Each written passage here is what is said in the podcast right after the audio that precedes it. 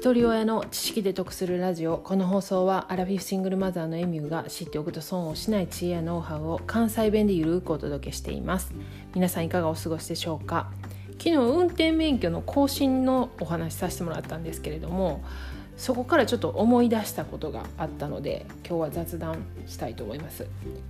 19歳の時に車の免許を取ってから約25年ほど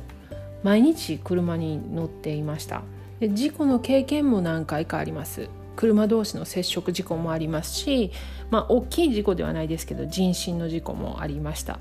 運が良かったのか大きい怪我をするような事故にはあったことがありません。一回友達が運転する軽自動車の助手席に乗ってたことがあったんですけれどもその時に、えーとこっちは直線を走ってて相手の車が左の私のちょうど助手席側から突っ込んできたっていう交差点での出会い頭事故みたいなことが1回あったんですけれどもその時はフロントガラスもバリバリに割れてましたし車もほんとくの字型に曲がるぐらいの過去一で大きな事故でした。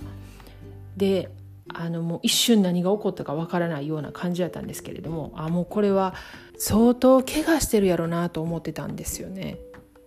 で助手席の座席の下から私の太ももに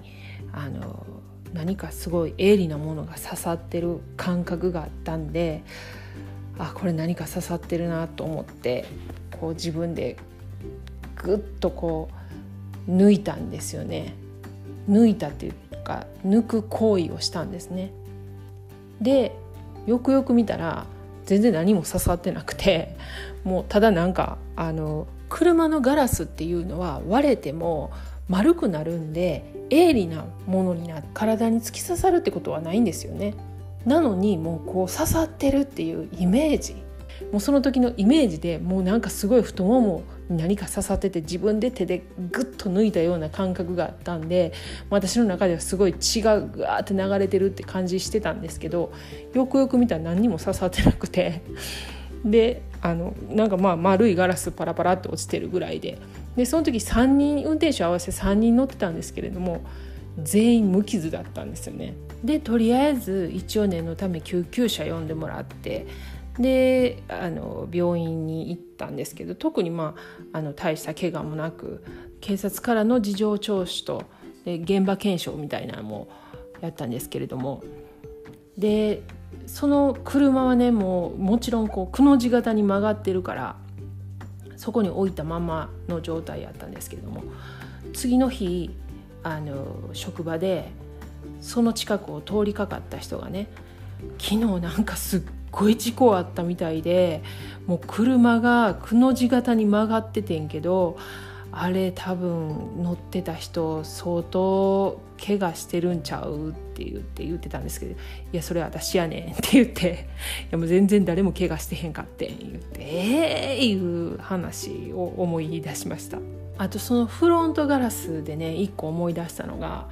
軽音の車を乗ってた時があったんですね。でその軽音はちょっと知り合いから譲ってもらったもうなんか10万ぐらいで買ったすっごい安い車だったんですね。であまりクオリティも全然良くない。もうとりあえず前向いて走るだけの車やったんですけれどもそれを乗って高速道路を夜中多分1時2時ぐらいに、まあ、そこそこのスピードで走ってたんですね。そしたらいきなりバーンって言ってもうすごい音でフロントガラスバリバリバリって全部割れてしまったんですよね。その走ってる最中に。もうびっくりしてとりあえずまあブレーキ踏んだんですけどなんかまあ私は撃たれたと思ったんですよね。そのなんかバンって言ってからフロントガラスが一気に割れたからなんかこう誰かの争い事のねその流れ弾が飛んできたと思ったんですよね。でとりあえず減速して脇にバーってそれてでとりあえず止めてこう周り誰かこうね争い事してないかちょっと見渡してで車から降りていったらなんとねバンパーが開いてフロントガラスに当たったんですよね。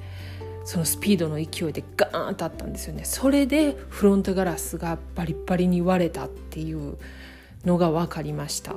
でもとりあえずそのフロントガラスはねこうバリバリに割れてもあのー、落ちてしまうことはないので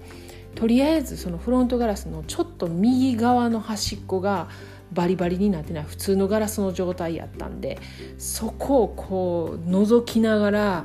まず高速を降りてでも家まで帰ったらすっごい時間かかるからとりあえず会社の車の鍵を持ってたんでその駐車場まで会社の駐車場まで行って会社の車に乗り換えて家に帰ったんですよね。で次の日会社行ったらまた同僚が「会社の駐車場にえらいことなってる車置いてる」言うてびっくりして同僚が入ってきたんですけれども「いや実はこうこうこんなことあって」っていう話をしたら「なんであんたいつもそんな西部警察のスタントみたいなことばっかり起こるん?」言って言われたっていうまあ誰も得しないお話だったんですけれども皆さんもなんかこういったこう今やからこそ笑えるエピソードみたいなことがありましたらコメント欄にお待ちしております。では最後までお聴きいただきありがとうございました。今日も笑顔で。